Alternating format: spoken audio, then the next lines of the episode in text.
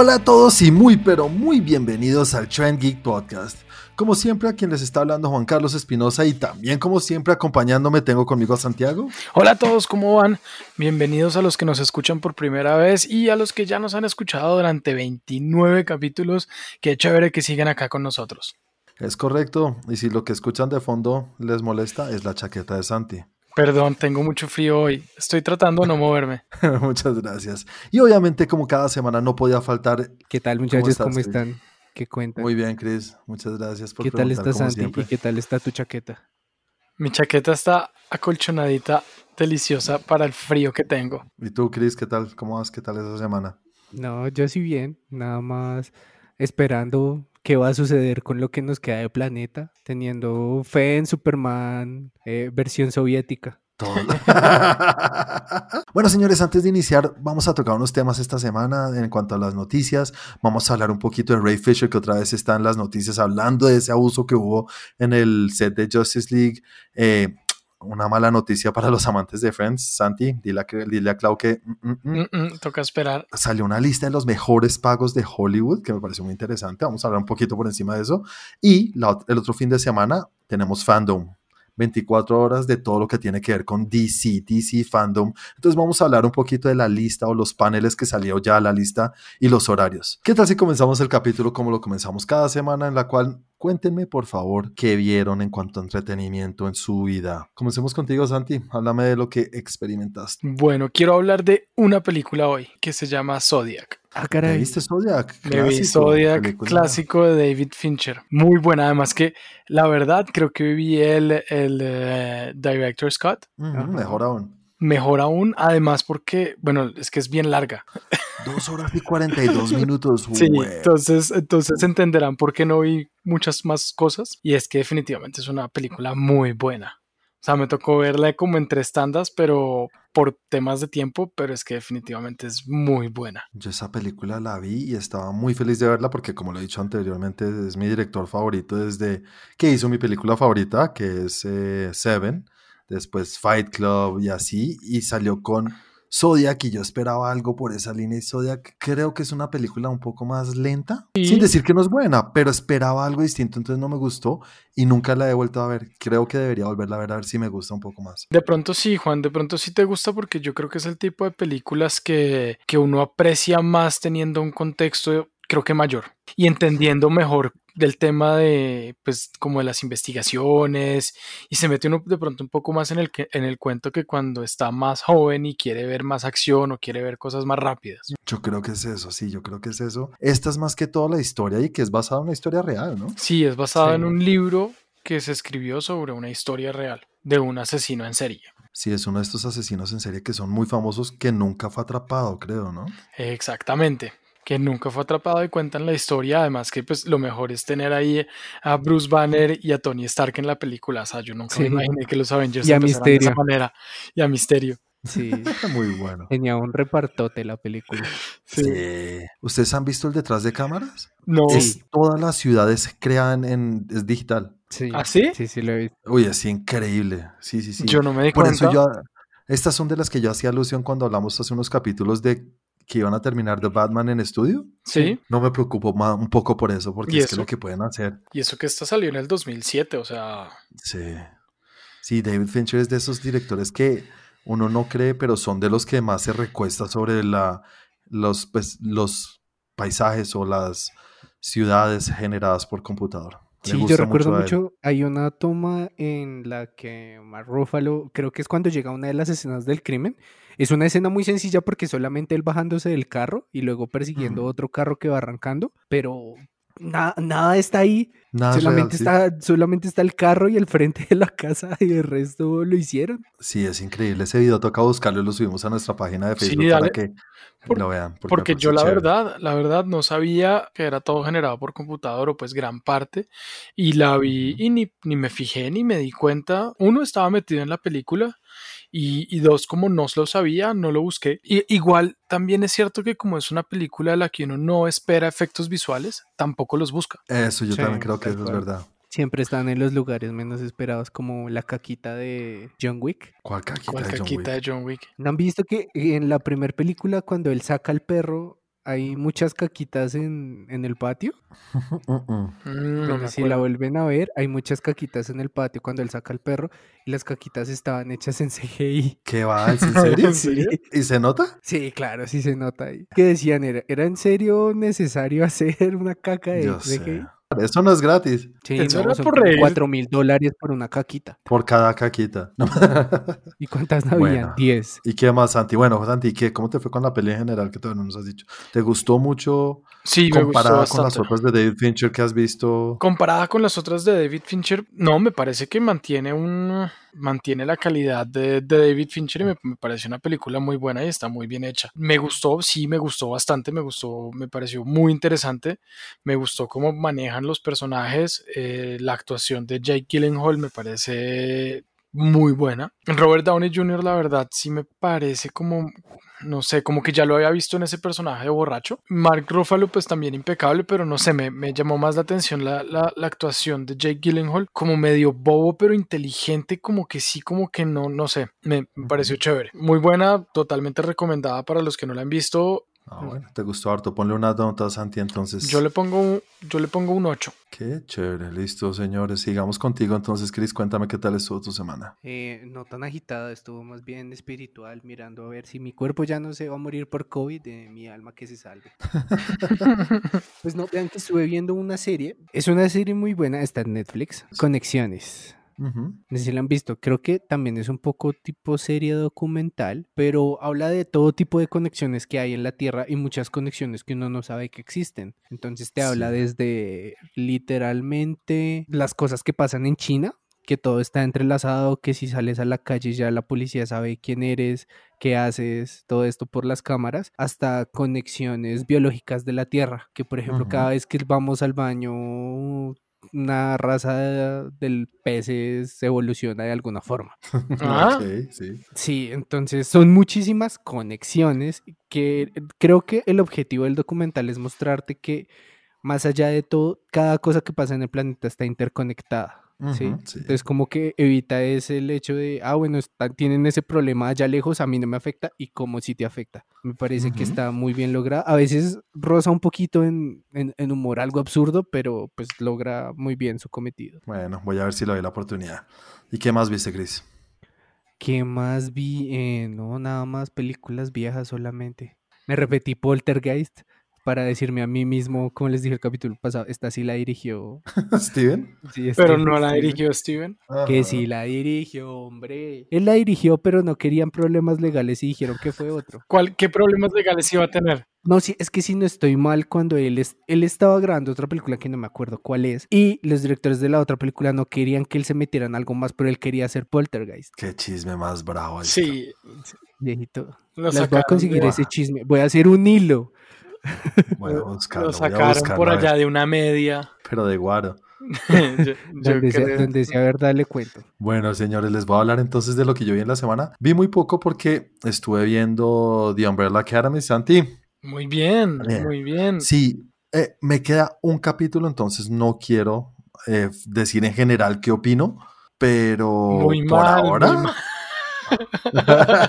pero por ahora eh, me gusta muchísimo, mucho, mucho, qué felicidad. Y las series me tienen a mí muy feliz este año. Qué es de lo, lo que puedo resaltar del 2020. El- la televisión me tiene sorprendido bastante. Han sacado la cara y Me- esperemos a que llegue The Voice a ver cómo nos va. Uy, sí, Sí. estamos a nada, dos semanas, pero muy chévere. Por ahora me gusta mucho más que la primera temporada, eso sí lo puedo decir. Tendría que pasar algo muy malo en el último capítulo para decir, uy, no, no. ¿Sabes una cosa que tú dijiste que no estoy de acuerdo? Es las coreografías. No. ¿No te gustaron? No, A mí me parecen muy me chéveres. ¿Sabes qué es lo que tiene de coreografía chévere? Es como el uso de la cámara. Eso, Tiene unos cortes y una cinematografía y una técnica para grabarlas, pero las coreografías de las peleas en sí no son tan chéveres comparado con lo que hemos visto que hacen hoy en día. ¿sí me No, sí. Creo que la barra está muy alta. tienes, tienes, de pronto creo que, creo que tienes razón. No es el tema de la coreografía, sino el general. Todos los cortes, las cámaras, cómo se va, vuelve, Una pregunta, ¿cuál es el poder de Diego? Curvear los- las cosas, ¿no? como manejar, manejar las trayectorias. No, De los puede- cuchillos, ¿no? Él puede Sí. curvear cualquier cosa. Es que yo todavía no me acordaba muy bien y yo decía, pelear, pelear, pelear no es tan bueno como en al- porque lo he visto una vez más en unas peleas lo veo como no, no eres tan bueno peleando. Creo que Five pelea, el niño pelea mejor que él. Sí. Entonces no, Es pero lanza el cuchillo ese y hace cosas con el cuchillo que no son normales. Él Pero sí, puede sí es cierto. cualquier cosa. Pero la Por eso- sí, por eso. Eso era lo que decían, por ejemplo, cuando salió el tráiler, que decía, uy, no, este man ahora tiene poderes cinéticos porque no le dan las balas. No, él puede curvear esas trayectorias. Claro, cuando él salta del, del Ajá. tanque es en el tráiler. Sí. Ok, eso también me hizo pensar. Ah, bueno, bueno, esa era una duda que tenía. La próxima semana espero que Chris la tenga y abramos los tres un poco más de la serie, ¿les parece? Me parece Mañana mismo la veo toda. perfecto. Eh, vi un documental que se llama Showbiz Kids. Es un documental que está en HBO Max. Es un documental que trata sobre los jóvenes actores, los niños actores en Hollywood a través de la historia. Entonces habla de muchos actores que son como Shirley Temple, actores actuales obviamente. habla de la que es protagonista en Westworld, ¿cómo se llama? Ev- Ev- Evan, Evan Rachel Wood, que creo que Sí. se llama, ¿no?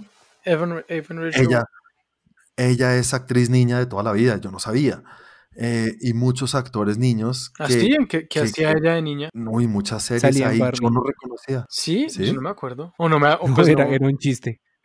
Ah, No bueno, pensé no que sé, se lo fueran a tomar en serio. pero si te creemos todo hasta lo de Poltergeist. Ay, viejito. Pero bueno, habla, ah, salen muchos actores, la de Matilda, Mila Jovovich. Sí. Sí. Ella es actriz niña también, ella salió en La Laguna Azul. Uy, qué niña tan bonita cuando era chiquita, todavía ahorita de mayor también, ¿no? Pero, Sí, pero cuando era muy- niña era espectacular. Era increíble. Y la película está del carajo porque habla mucho de por qué los papás los ponen sobre- en, ese, pues, en esa situación, el trato que ellos reciben, cómo no pueden llevar una vida de niños.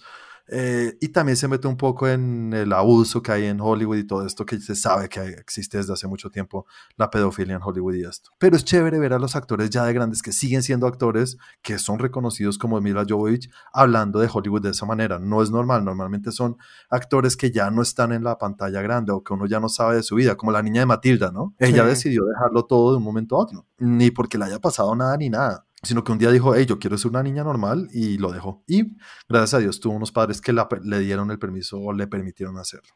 Es chévere. El documental es muy chévere, muy, muy, muy chévere. Me gustó. Es muy interesante y cosas que uno no tiene ni idea qué pasa. Ese documental yo le pongo un, un 8, un 8. Es muy interesante. Quiero hablar de una serie documental, no documental, sino, ¿cómo se dice esto? Ah, es una serie de videos que se encuentran en un canal de YouTube. Pues el nombre de la serie es como What the fuck happened? What the fuck happened to? What the fuck happened to this movie? What the fuck happened to this actor? Para Así, los que no hablan inglés es ¿qué chuchas pasó con? ¿Qué hijo de putas pasó? ¿Qué coños pasó con? Y entonces son muy enfocados. El primero que vi era qué pasó con Bruce Willis. ¿Por qué Bruce Willis llegó a esto? Y son y hablan de toda la carrera y explican muy bien qué fue lo que pasó. Entonces hablan de actores que, pues, que uno dice, "Jue pucha, yo sé que eran unos duros, pero ¿qué pasó? Entonces, Toby Maguire, he visto unos muy chéveres, muy interesantes que uno no, uno dice, hey, no lo volví a ver y ahí uno se entera por qué. Muy, muy chévere. El último que estaba viendo que salió hoy es de Uma Thurman. Entonces está muy, muy, muy, muy chévere. Está muy bien ella? investigado. No lo he terminado, lo tengo en la mitad. Pero sí, se los voy a recomendar para que lo vean. Chévere, chévere. Eso fue todo lo que vi en la semana, señores. Esa fue mi semana bastante cortica. Entonces metámonos de una vez en los temas o las noticias de la semana. El primer tema de la semana, vamos a hablar, como dije al inicio, sobre Ray Fisher, que una vez más salió a hablar de los problemas o lo que él sufrió en el set de Justice League. Bueno, hace unas semanas hablamos un poquito del tema, creo que ya en dos ocasiones, Sí. que decíamos como, pero ¿cuál fue el abuso que recibió de parte de Jeff Jones o incluso de Joss Whedon? Siempre ha sido muy vago en sus, en sus declaraciones. Siempre que dices que es vago. El No, tipo trabaja duro. duro. El Sí. tipo trabaja duro. O sea, ser cyborg no es fácil. No debe ser fácil para nada. Pero ahorita ya salió y confirmó pues más o menos una de las cosas que sí sucedió. Y es que él pues parece que sí estaba inconforme con el tema y cómo su personaje estaba siendo bastante mutilado de la película. Lo sacaron mucho porque ya sabemos que era muy importante. Lo dices Para el los, sí. ¿Le dices por los brazos y las piernas? Sí, o, tal cual. Muy ad hoc. o el pedazo de la cara. Están muy chistosos, ustedes están muy chistosos hoy.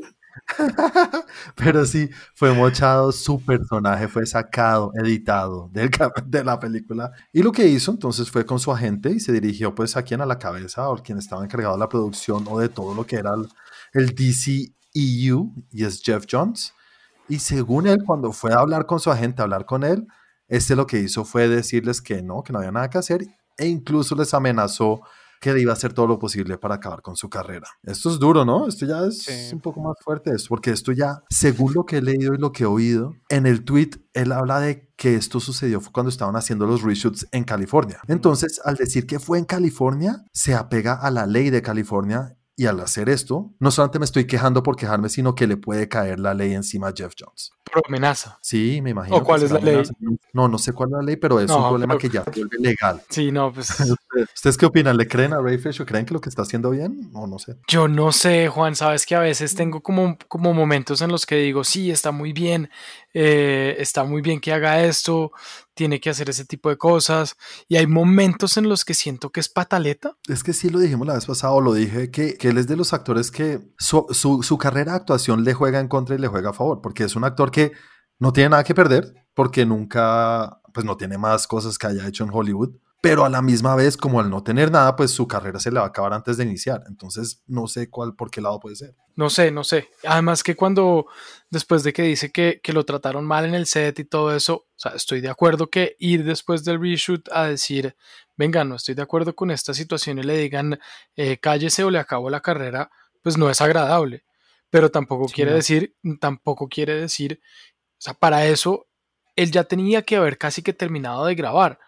Entonces en el Sí. set no le hicieron bullying, no le hicieron nada. Fue después de. Entiendo perfectamente y vuelvo y digo, no es chévere para nadie que de todo el trabajo que hizo le digan después, no, es que te vamos a cortar a la mitad y si no, pregúntenle al... Que pasa mucho, pasa Sí, pregúntenle ¿no? al guasón de, de, mm, Jared Leto. de Jared Leto, que también estaba, o sea, que tampoco estaba contento con el tema y tienen todo el derecho y está muy bien. Que lo amenacen, no, no está bien y hay que, y hay que ir y pues si lo puede hacer con, eh, con, con la ley, mejor aún. Pero siento que, que es como pataleta a veces, como que es Sí, hacer un boom más grande de lo que es. ¿Tú qué crees, Chris? Es una forma de decir que tiene una buena historia para un capítulo de la ley y el orden.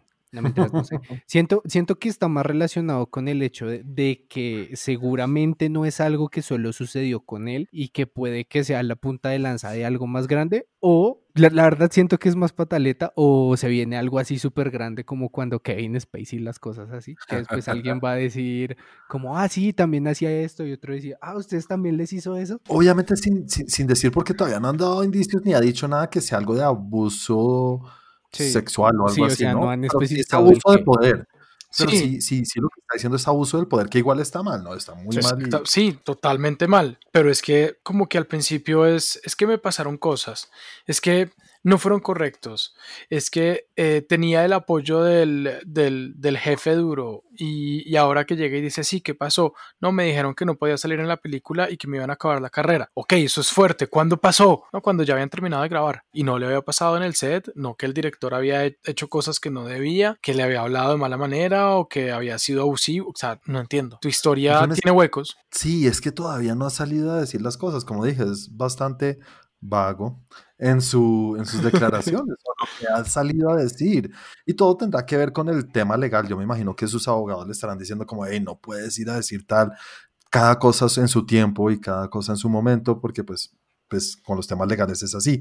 Sí, pero y una di- cosa que infórmelo también. En ese caso, informe y diga, miren, no les puedo contar por temas legales, simplemente quiero que sepan que hay temas de abuso y no vaya soltando poquito, o sea, cositas poco a poquito como para atraer atención, atraer la atención de los medios. Pero mira que sí lo dijo, lo dijo en el Justice Con, sí dijo algo así, dijo como cada una en su- cada cosa en su momento, porque hay muchas cosas legales detrás, ta, ta, ta, ta, y lo están aconsejando. Entonces, si dice eso, pues no pongas tweets ni nada. Cuando ya Es- tengas, dilo, no, no estés ahí votando como, hey, quiero llamar la atención porque es lo que parece. Exacto. Es como, otra cállate, cosa- me representaré solo.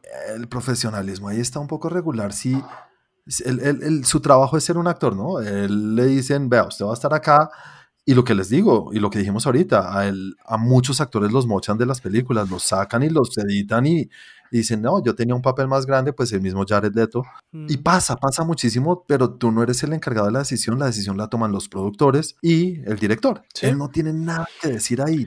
Entonces eso de subir a quejarse que es que me están sacando es como falta de, de cancha en Hollywood de pronto, no sé, no es Mm. su lugar hacer. Pero, como pero- mero, es su primer día. Pero mira, Jared Leto lo hizo. Jared Leto peleó por la situación y fue y puso la queja. O sea, yo no, a mí no me parece que esté mal decir, venga, Pero a mí me contrataron, a mí me contrataron para ser un personaje, a mí me contrataron para esto, están cortando las expectativas que me dieron. Tiene derecho, Claro. él tiene todo el derecho para ir a decirlo, él tiene todo el derecho de quejarse. O sea, eso, a eso a mí no me molesta para nada que diga y que pues que entre comillas lo haga público diciendo, vea, el personaje que a mí me dijeron iba a ser mucho más grande y finalmente me cortaron en edición. Sí, la decisión es del director, esa decisión no le pertenece, eh, es, algo que, es algo que pasa, está bien que lo diga. Ahora, que vaya Sí. y se queje de a poquitos y que diga que fue que abusaron y que diga que abusaron del poder y que todo fue como una, una, un complot en contra de él, venga. Tampoco. Sí, sí, sí. No sé, ah, es que obviamente uno lee entre las líneas y le puede meter más cosas de lo que es. Y él, y él está buscándose eso, él lo está buscando. Sí, Ojalá cuando salga y diga lo que pasó, no dice, hey, ya entiendo por qué lo estaba haciendo así. Y entiendo por qué, y sí es más grande de lo que estamos hablando, incluso ahorita que no, de pronto no fue solo abuso de poder.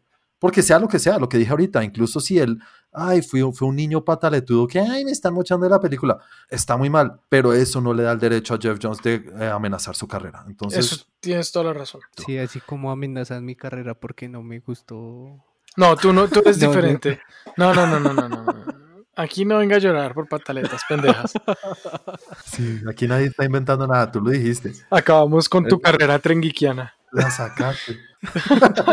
bueno, Santi, ahora sí la noticia que, ay, pobrecita tu novia. Y es que Friends, la reunión de Friends, que incluso hablamos en un capítulo que fue una noticia Sí, que claro. Sí, claro. generó mucho, mucho revuelo, mucho, re- mucho boom en todas partes. Y es que la reunión está aplazada indefinidamente. Obviamente tendrá que ver con todo el tema del COVID y esto, pero indefinidamente me parece raro. A mí no, Juan, porque si hay películas que están aplazadas indefinidamente, porque que la revolución es que- no puede ser aplazada indefiniva- indefinitivamente. Porque yo creo que esto no requiere ni una quinta parte de lo que requiere una producción de una película. Esto es una reunión que, como dijimos, no es un capítulo que van a grabar, sino que se van a reunir en un sitio a grabar y hablar de los mejores momentos y esto, es reunir al cast, no es mayor cosa. Entonces, yo creo que sí, lo que tú dices puede ser como, hey, no pongamos una fecha porque no sabemos incluso cuándo podemos hacer eso. Sí, yo creo que tiene que ver más con ese tipo de cosas. Igual también se corrieron muchísimos otros de los proyectos, ¿no? Es Mm. que ah, este año no debería valer. Y es que, es que lo que dice Santi es verdad, que no solamente que se corrieron, sino que están corridos hasta que no sepamos qué va a pasar, porque ni siquiera sabemos qué va a pasar. Exacto, entonces de pronto no pueden poner fecha porque si ponen fecha le toca correrla. Obviamente es Mm. mucho más importante algo por lo que realmente les están pagando una película, otra serie o alguna cuestión de ese estilo que la reunión de Friends. ¿Tú crees? ¿No es de los carteles más importantes que puede tener HBO ahorita, HBO Max ahorita? Yo sé, pues cuando salió la Pero- noticia fue la Pero ¿cuál, noticia. es la, pero ¿cuál es la diferencia entre algo, una reunión de ellos, o sea, o pongámoslo con, con plata como es la vaina? ¿Cuánto sí, les sí. pagarán a ellos por reunirse y mamar gallo una hora? Cuatro millones cada uno. Hijo de Cuatro puta, es que es millones mucha plata. Sí, es harto. Yo creería que si por esto les pagan 4 millones a cada uno por una película, les deben pagar, pues por lo menos a, a Jennifer Aniston no les, de- no le deben pagar menos de 10. No sé el resto cómo estarán y cómo estarán de trabajo. Sí, ellos se dedicaron a otras cosas, incluso David Schwimmer, creo que se llama Ross. Sí, Él es, él es productor y escritor ahorita. No, ellos tienen su carrera, de pronto no en la actuación, pero ellos siguen haciendo muchas cosas, todos. Oye, sí estaba buscando y a este man, a Matthew Perry, no, no salía en nada desde el 2009. sí, él creo que ya se retiró. Se dedicó a vivir de las regalías. Matthew Perry fue el que estuvo en las drogas y se engordó y se volvió a enflaquecer Sí. y todo de todo. El que era tenista. ¿Qué? ¿Tú no sabías eso? No. El man era tenista y parece que era muy bueno. O sea, el man Ya, tenía pues. para hacer carrera profesional de tenis en, en, pues, en el deporte. va. Sí, y, y se dedicó a la actuación. Ese chisme está muy bueno. En serio, búscalo y verás. O sea, el man era duro. Hablando de actores mejores pago, o los actores y cuánto les pagan, pues salió la lista de los actores mejores pagos según la revista Forbes.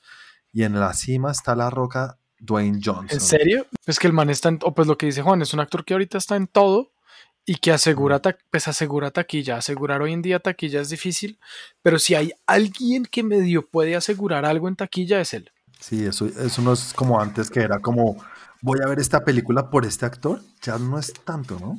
No, Creo ya que no. en los, no- en los 90s y los 80s era mucho más así, la estrella de Hollywood en serio. Pero este man sí tiene más o menos eso. Y sí es alguien que mueve muchísima gente. Pero es que ya van dos años seguidos que quedan en el top. Este man es. ¿Y sabes, sabes con cuánto?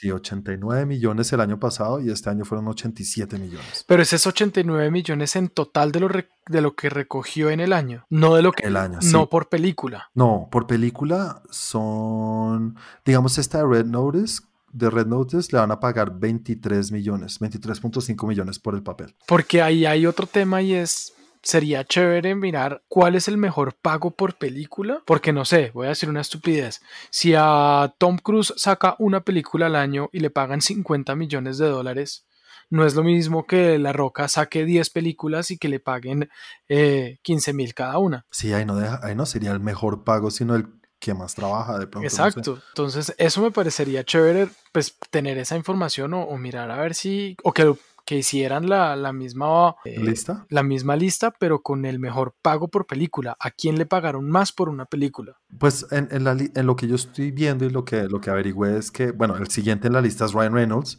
quien también sale en Red Notice, pues en el año hizo 71 millones. Ajá. que Ah, no, está, no está mal, pobrecito. No, No, sé, yo creo que lo robaron. ¿Tú qué dices, Chris? ¿Está mal? Pues dame mi como Inmortal, eso me pareció un chingononal de plata. Pero-. Y además pensar en lo que se está gastando Netflix en estas películas. Tener a los dos mejores actores pagos y a uno le paga 23.5 y al otro 20.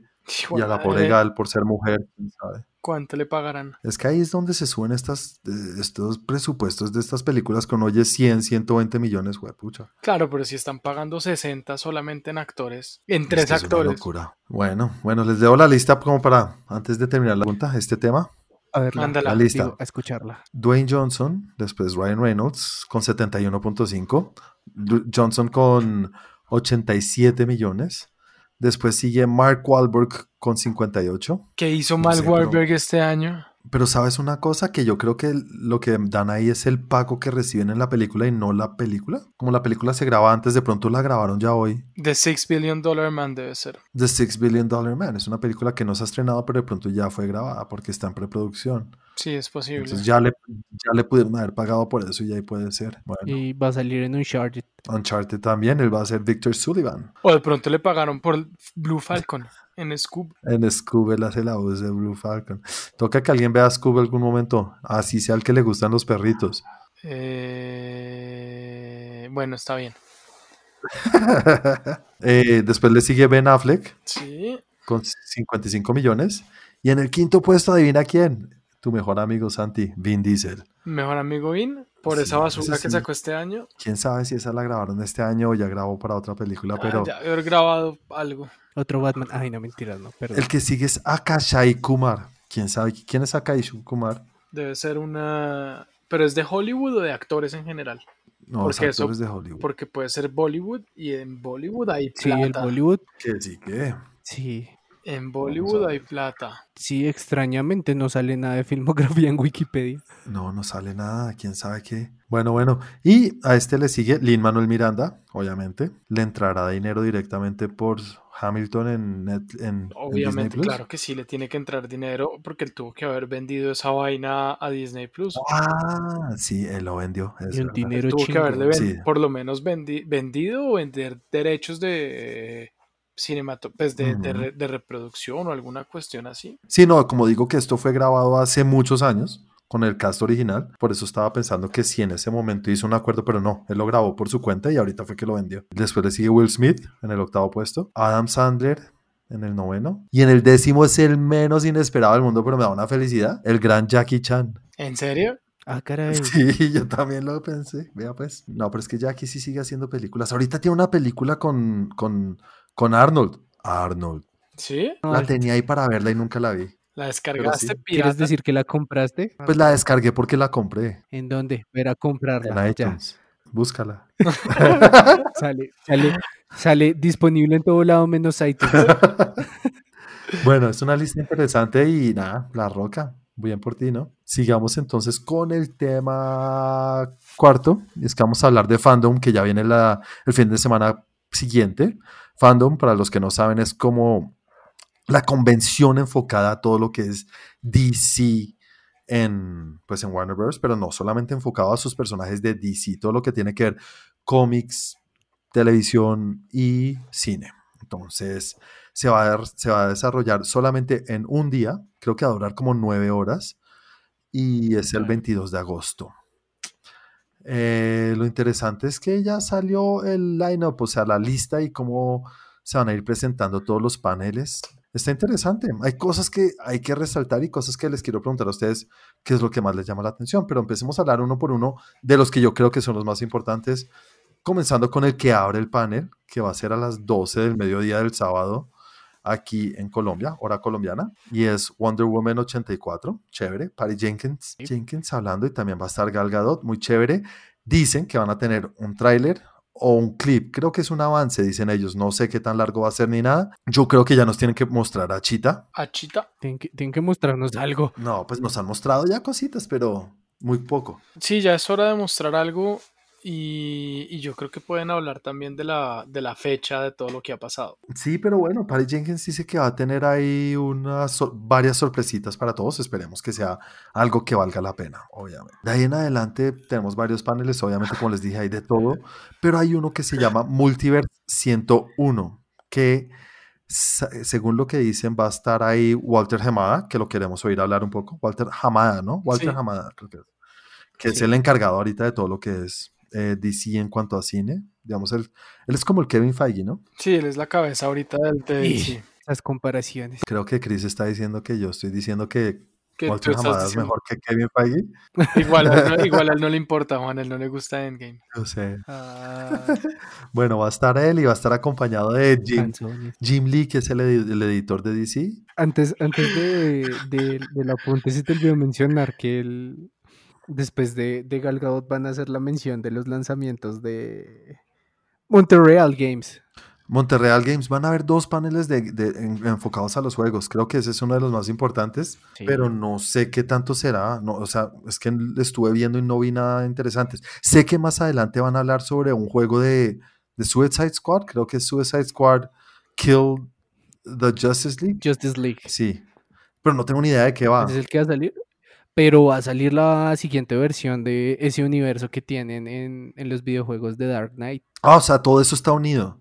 Es que van, lo más probable es que hagan esos dos lanzamientos. Pero sí, Chris, eso es una cosa que no sé y chévere que nos lo aclares porque yo no sabía que existía un universo que unía los juegos. Porque yo sé que todos los de Batman de pronto sí, pero que sacaran un juego aparte de Suicide Squad y que estuviera como en el mismo universo, no sabía. Sí, hay, hay varios, incluso Injustice ya tiene varias entregas en su propio universo y toda la cosa. Pero es su propio universo. Se ha ¿no? bastante. Pero es su propio universo, esa parte, no es el mismo Batman de, de Arkham. Mm, no. Ok, vale. Bueno, esto está interesante porque lo que van a salir estos a explicar es en qué consiste el multiverse y qué es lo que van, pues todos esperamos que nos expliquen qué es lo que van a hacer porque ya sabemos que pues Variety y todas estas eh, páginas y revistas dijeron que se va a hacer el multiverse, pero de pronto nos pueden aclarar bien cómo va a funcionar. Pues eso espero. Ajá. Después vamos a tener un panel de Flash que solo va a durar como 10 minutos. Ah, es que es Flash entonces. Introducing Flash. Sí, como es Flash, solo 10 minutos. Pero bueno, vamos a tener a mi gran amigo Ezra Miller ahí. Tengo una pequeña ilusión que de pronto van a salir a decir como, hey, sabemos todos los problemas que ha tenido Ezra y estamos aquí para pedir perdón o cualquier cosa porque me parece que lo están manejando muy mal y que no han salido a decir nada. Y sabemos que han tenido muchos problemas con otros actores. El actor este de Flash, hubo un actor de Flash que lo sacaron por unos tweets que le encontraron hace rato y a Ezra ni siquiera lo han mencionado ni han tocado el tema. Ya yo creo que están haciendo como, como si nunca hubiera sucedido. Yo no sé, no sé, pero DC debería hacer algo. Sí, yo también lo veo así como que vamos a mirar otro lado y la gente no se dará cuenta. Exacto. Y lo peor de todo es que la gente no está haciendo mucho, pues mucho ya sobre el tema, ya pasó. Sí. No sé, bueno, vamos a ver. Después, el otro panel que me parece interesante es el de Suicide Squad, que vamos a tener a James Gunn y algunos de los de reparto ahí. De, la nueva Suicide Squad, la de de veras. Sí, porque es que no hemos, una cosa que me parece chévere es que no hemos visto a James Gunn, digamos, en nada público desde su problemita en Disney. Sí, desde que lo sacaron de Disney y les tocó volverlo a meter. Exactamente, con todo lo de Guardianes de la Galaxia y fue apoyado por todos. Y todo por, unos, ¿por qué? Por unos tweets viejos. Viejísimos. La otra vez estaba viendo y creo que eso se veía. Hay una parte de la población de Estados Unidos que está haciendo una especie de grupo que es así como ultra, hiper, mega radical cristiano, que buscan como que todas las personas que estén ahorita, así que son como referentes de algo, no tengan ningún pasado de eso y se dedican solamente a eso, A buscar. todo lo que hayan dicho antes. Qué. Eso es lo que llaman ahorita, ya lo llaman la cultura de cancelación. Entonces quieren cancelar a todo el mundo. Lo que no les gusta, buscar la manera en que, de que los cancelen. Lo que pasó con es que- Good Omens, ¿no fue? Tal cual. ¿Quién es Gromans? ¿Cómo? Good Perdón. Omens. No sé. La es serie que cancelaron. que La serie que te recomendé y no sí. quisiste ver. que eran, son una o dos temporadas que es, es, Dios, Dios y el diablo, ¿no? Que es, no, no sé. Es un ángel y un demonio. Un ángel y un demonio. Y los cristianos dijeron que, que eso no era de Dios y que era del demonio y lo pidieron cancelar. Y lo ¿En lograron. serio? Sí. Uy, no lo sabía. No. Sí, sí, lo sabes, lo hemos dicho antes. Alerta, alerta, Juanis, no nos escucha. No nos No, pone cuidado. Es culpa del internet de ustedes.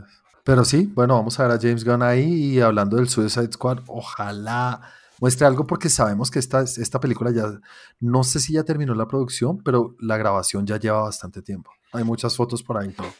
Entonces probablemente llegue con una buena sorpresa y nos muestre algo, así sea algo cortico. Y después de esto, el otro importante es que ya vemos el panel de Snyder's Cut, el The Snyder Cut of Justice League. Este panel es a las 4 y 45 de la tarde.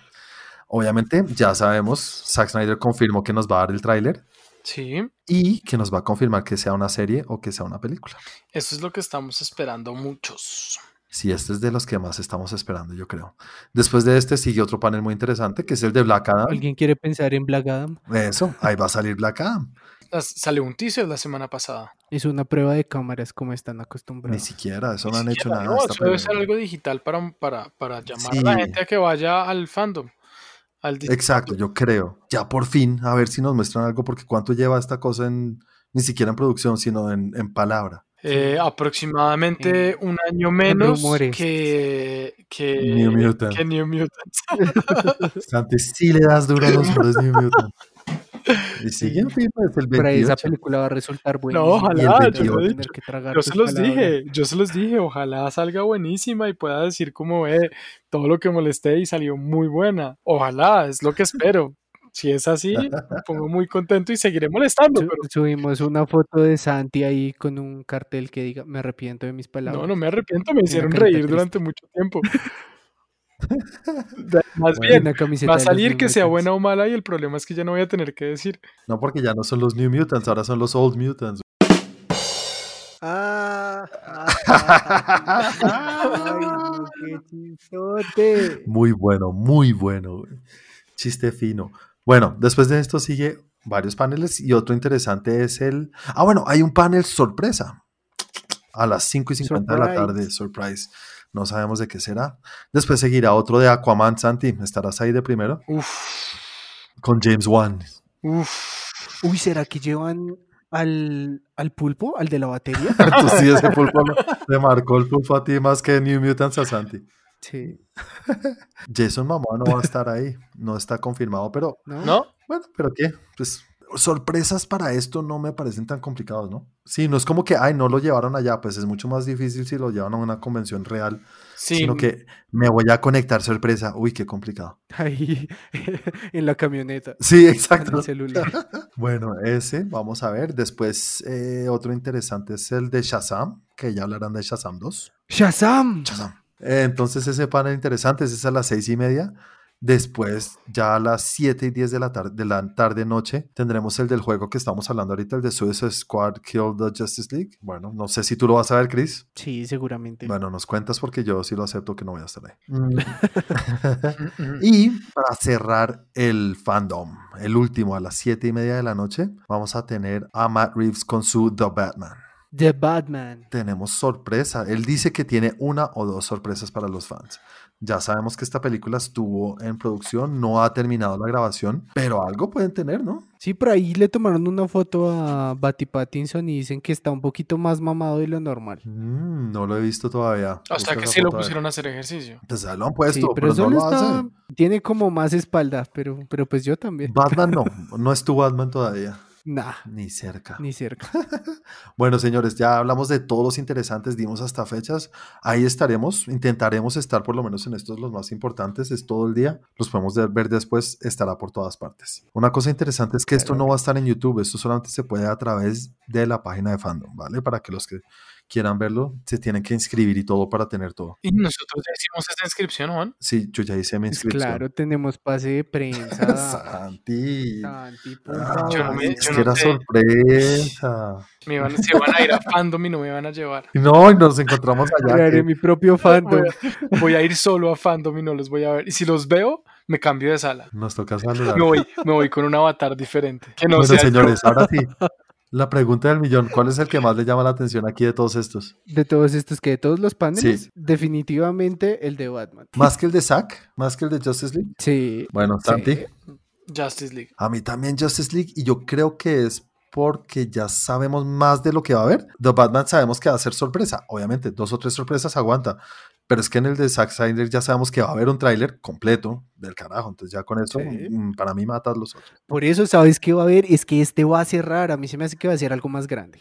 Sí, esa es la idea, dejar a todos con un sabor de boca así de emocionados. Eso es... Sí, Pues pero es que siempre era así. sí, pero he estado esperando más Justice League que de Batman. ¿En serio? No, a mí de Batman le tiene. No, sin decir que uno mata al otro, pero están a la par para mí. Incluso The Batman, si lo pienso bien, puede estar un poquito por encima porque es algo que no he visto. Obviamente sabemos que Justice League es una cosa casi nueva, pero, pero no es nueva. No sé. Sí, pero ahí esta semana liberaron que cambiaron un diseño, ¿no? Cambiaron la, el CGI de... Steppenwolf. Exactamente, sí. Que habían cambiado el diseño a lo que se había visto antes. Ah, sí, pero sí se parece más al que vimos en- al final de Batman v Superman. ¿Se acuerdan que la- Lex Luthor lo vio un poquito al final? Pero va a ser Darkseid, ¿no? Ni van a- ¿No dijeron que iban a quitar a uno y a meter al otro? No, no, no, los dos van a salir y por eso Van tenemos la reedición y bueno, la, la, la, la, la forma original que tenía La tuneada. No, Que era o sea, Darkseid. esta es la original. La tuneada fue la que hizo Joss Whedon, creo yo. Bueno, no sé, vamos a ver qué nos dice en el, en el panel de semana, a ver qué. ¿Se imaginan voten un tráiler de The Batman? Igual no han terminado de grabar, pero bueno, podrían un teasercito Sí, ahí, ahí va a ser, ese teaser va a ser así. ¿Quién eres? Soy Batman. ¡Chum! y ya. Solo con eso te orinaste. 2021. ¡Chum! Listo, señores. Y nada, y ahora sí terminamos con esta sección y como todas las semanas, la nueva, las nueva, la nueva sección que estamos manejando en la cual hacemos Trend Geek Retro, que ya no es retro, sino encuestas que no hiciste, ¿verdad, Chris? No sabemos, Sí, no, esta vez no. Siempre se te olvida. ¿no? Y cuando no la hacemos, ahí sí. No, por eso estoy, voy a dejar esto. ¿Se te olvidó? Yo no voy a editar esto y voy a dejar esto. Me parece muy bien. Sí, se me olvidó. Para los que no saben, Chris es el encargado de hacer las, las encuestas en nuestra página, en nuestro grupo, Me da culpa. y estaba encargado de hacer la encuesta de esta semana. La hizo, pero no, la posteó. La hizo. Sí, sí, la hizo. Sí, la hizo, la, la respondió Perdón. él y no la posteó. Para los que no nos oyeron la semana pasada, eh, la pregunta era, ¿cuál es nuestra película favorita? O una vez más, recalcar favorita, personalmente, del señor Tom Cruise, cienciólogo, idiota, él mismo, que corre muy chistoso. Él, Tom Cruise. Tiene una filmografía bastante amplia, 46 o 44 películas, no sabemos por qué hemos visto los números, Ujú. pero dijimos que vamos a elegir la que nosotros creemos que es nuestra favorita, pero que él protagonizó o coprotagonizó, no que fue un cameo ni fue un personaje secundario. Entonces, señores, comencemos contigo, Santi, esta semana. ¿Cuál es tu película favorita en la cual vemos al maestro Tom Cruise? Austin Powers. Ay, ¿verdad Ay. que él tiene un cameo ahí? Sí. Fantástico, muy bien. ¿En cuál es? Como en la última, es en Gold Member, creo que es. Creo, Sí, en creo que es Goldmember. Gold Member, sí. Claro, ya sé de Austin. Uy, muy bien. Bueno, bueno, No, buena elección. no, Listo, mentira. Cris, no, No, porque es un cameíto solamente. y Dijimos que cameos no. Eh, realmente no es tan difícil. Y creo que, pues me imagino No, que no es tan el único. No, no, sabes que en medio de todo no fue tan difícil. A ver, cuéntame. Top Gun. Top Gun, no sé si va a ser la mía. No voy a decir ningún spoiler. cuéntame por qué Top Gun, Santi. Joder, madre, es que es muy difícil de explicar, pero sale, sale un meme, sale cualquier cosa y yo pienso en Top Gun. Yo no pienso en Risky Business, yo no pienso en, eh, en eh, eh, Misión Imposible, pero todos los memes, pues todos no, pero muchos de los memes, muchos de los stickers de WhatsApp, todo ese tipo de vainas, son bobadas, pero es como el personaje que más retomo, que más veo, una película que vi muchas veces y que de hecho pues es la única o va a ser una segunda parte que ya habían dicho que no, pero pues finalmente sí. Es totalmente lo que siempre decimos, es totalmente subjetivo, es la que más me gusta. No, es una buena película, lo que les dije yo iniciando este podcast, les dije que la había vuelto a ver, que no la había visto desde que la vi la primera vez hace mil años. Y es muy chévere. Y la segunda aparece, Mm. según lo que dicen, es que es Ah, bien bueno, Y increíble. me encantan los aviones. Y además que la nueva va a ser todo grabado sin nada de CGI, todo hecho real. Ya sabemos que él, él vuela el avión y todo. Llama mucho la atención. Chévere, chévere. Buena lección. ¿Se imaginan cuánto necesita uno para practicar? Igual va a ir al espacio. Pero si él vuela el cohete también, no vas. ¿Por qué no? Porque él puede todo. Todo lo puede. Si lo hizo un mico, ¿por qué no lo puede hacer? él? Todo lo puede con la Es cingiología verdad. Tan mal. Mira, le dolió la cabeza a Chris. Eso es una. Te metiste con uno de los temas de. Chris, cuéntame tú. ¿Cuál es tu película favorita de Mr. Tom? Pues yo creo que mi favorita y la que siempre le he recordado porque me acuerdo mucho que esa película, no sé por qué a mi papá se la regalaron en, en, en En VH. Betatonio. Sí, fue en VHS. Bueno, no me acuerdo. Él la tenía. Se la VHS? regalaron por algo. Sí, porque no fue hace mucho. eh, la del último Samurai. Buena película. Sí, sí, Muy buena película. Muy buena película. Entonces me acuerdo que pasé muchísimas tardes viendo esa película. Ok, pero tú, tú puedes decir que has visto todas las películas de Tom Cruise, No, todas no. ¿no? Yo tampoco. He visto las misiones imposibles. Yo sí creo que las he visto- todas. vi la momia, ¿vale? Ay, sí, la momia. Yo pensaba que iba a estar en tu lista, solo por ser controversial. no. Yo también me vi tantas veces cóctel y tantas botellas rompí tratando de hacer esas vainas. No, Chris nunca ha oído Cóctel en su vida, la película. No, pero- Bueno, señores, para mí, la mejor, no mentiras, mi película favorita de Tom Cruise estaba entre dos porque entrevista con un vampiro, él, él es coprotagonista con, con, con, con Brad Pitt, ¿no? Sí, para mí, para Sí. mí entra en las, en la, en- entra en la selección. sí. Selección de qué país. No estamos de un gracioso. Pero La bueno. de Transilvania. Pero, ¿por qué? Ah, bueno, sí. Muy bien, porque es un vampiro, muy bien. Carlos. Pero bueno, es una película muy chévere la de Entrevista con el vampiro, pero no fue la que más me gustó ni la que yo recuerdo más. ¿No te gustó la atención homosexual? ¿Tú crees que hay una tensión homosexual ahí? No hables así. Esos dos vampiritos no son así. Mi película favorita de Tom Cruise es Minority Report. Ok.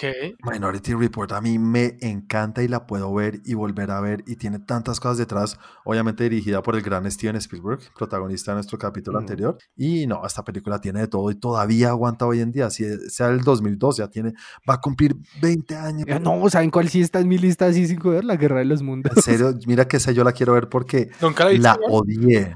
La odié cuando la vi. A mí sí me gustó, me pareció chévere. Pues no Me es que diga, uff. Magnolia me gustó muchísimo. A mi Magnolia me gustó mucho y creo Pero que es su mejor papel, Sí, lo que su más- mejor actuación es, es, Magnolia. cierto, porque es que lo que a mí más me gusta de Magnolia, Magnolia es eso, que no es Tom Cruise en el papel de, McDonald's. O sea, no es, to- no- siempre es Tom Cruise, igual que en, en Collateral también me parece que es un poco diferente, que lo hace diferente, pero en Magnolia sí sale completamente de lo que él siempre hace.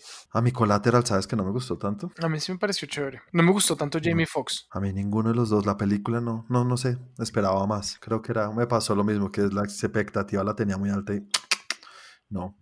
Jerry Maguire, uy, película buena. A mí no, a mí esa es de las que yo creo que, no sé, la vi en una época de mi vida que no era la correcta y de- creo que debería volverla a ver, pero nunca me llamó, no, no me gustó. No te gustó. No, no me, como diría un primo mío, no, no puedo decir eso en, eh, al aire. Porque es horario Es familiar. horario, es horario, es horario familiar y nosotros, Para los que estén escuchando a esas horas. nosotros, eh, publicamos en el tiempo y no podemos decir muchas palabrotas. Bueno, señores, esa fue nuestra película de cada uno favorita de la carrera, filmografía, como quieran llamarlo, del señor Tom Cruise. Y señores, para la otra semana vamos a cambiar una vez más. Ya no vamos a seguir ni con directores, ni actores, ni géneros, sino que vamos a hablar de la película que haya ganado Oscar a mejor película en la historia de los Oscars. Puede ser cualquiera, pero que haya ganado. Y no puede ser que haya ganado por cinco minutos. Entonces, Moonlight. na- La La Land no vale. Pero cinco minutos en Plutón son muchos años. Yo ¿No sé, vale? Pues Plutón no es un planeta. ¿de Es un asteroide. Ahora Plutón no es un planeta. ¿Y qué sigue? Me va a decir que la Tierra es redonda. ahora. Ahora, uy, ¿si has visto eso? En serio. Los Flat Earthers, weón, eso es increíble. Yo vi el otro día un video sobre esa vaina, es muy chistoso. Hay gente que sigue diciendo que la Tierra es plana. Sí, hay un grupo gigante, te voy a pasar un video, es increíble. Y de gente. Es, es real y gente estudiada y, y gente inteligente que piensa eso y lo luchan y tiene una comunidad bastante grande que cree eso. Bastante grande. Uy. Flat Earthers, te voy a enviar un video muy, muy, muy chévere. Pues no chévere, da rabia, pero uno dice, es que hay gente muy burra. Bueno, bueno, señores, eh, ahora sí llegamos al final del capítulo de hoy. Nada, Chris, espero que creas, por favor, la encuesta, por favor. Sí. sí, esta semana sí. No, no lío. ¿Seguro? Sí, esta semana sí. Perdonen, ¿no? qué, qué pena. Bueno, señores, nada, eh, cuéntenos ustedes qué opinan de lo que hablamos hoy. Si están emocionados por fandom, no sé, yo creo que el otro capítulo vamos a estar llenos con todo lo que salga de ahí de fandom y esperemos que acabemos de ver la Umbrella Academy. Ojalá, Chris, vamos. Yo veré. A ver Sí. si podemos hablar. Que yo la veo los sábados. Además que de aquí Cristian a podemos hablar de spoilers. Sí, podría ser. De claro. pronto leves o hablamos una parte sin spoilers y después con spoilers. Ahí miramos a ver. Entonces, nada, para los que nos están escuchando, no se les olvide darnos un review, recomendarnos con sus amigos. Todo eso, darle un like si nos están escuchando en Apple Podcast o en iTunes. Santi, recuerda a la gente cómo nos pueden encontrar en las redes sociales y también cómo te pueden encontrar a ti en las redes sociales. Claro que sí, todo lo que es video lo encuentran en YouTube en youtube.com slash trendgeek para Instagram estamos como arroba trendgeek y para Twitter arroba trendgeeklab y por último a mí me encuentran como arroba Santiago M. León. Chris, ¿cómo te pueden encontrar a ti en las redes y también cómo nos pueden encontrar en Facebook? A mí me pueden encontrar en Instagram como arroba 41 y a nosotros nos pueden encontrar en Facebook tanto en el grupo como en nuestra fanpage como Trend Geek y si usted es una persona bien culta que lee el periódico también puede encontrar nuestro blog en El Tiempo. No se les olvide hacer la encuesta, por favor. Respondan. Bueno, pues si Chris la pone. Muchos vainazos para mí hoy. Bueno, ya a mí me pueden encontrar en las redes como arroba Juanaldiño. Señores, aquí llegamos al final de nuestro capítulo 29. Vamos por el 30. Vamos. Chao a todos. Chao, chao. Chao.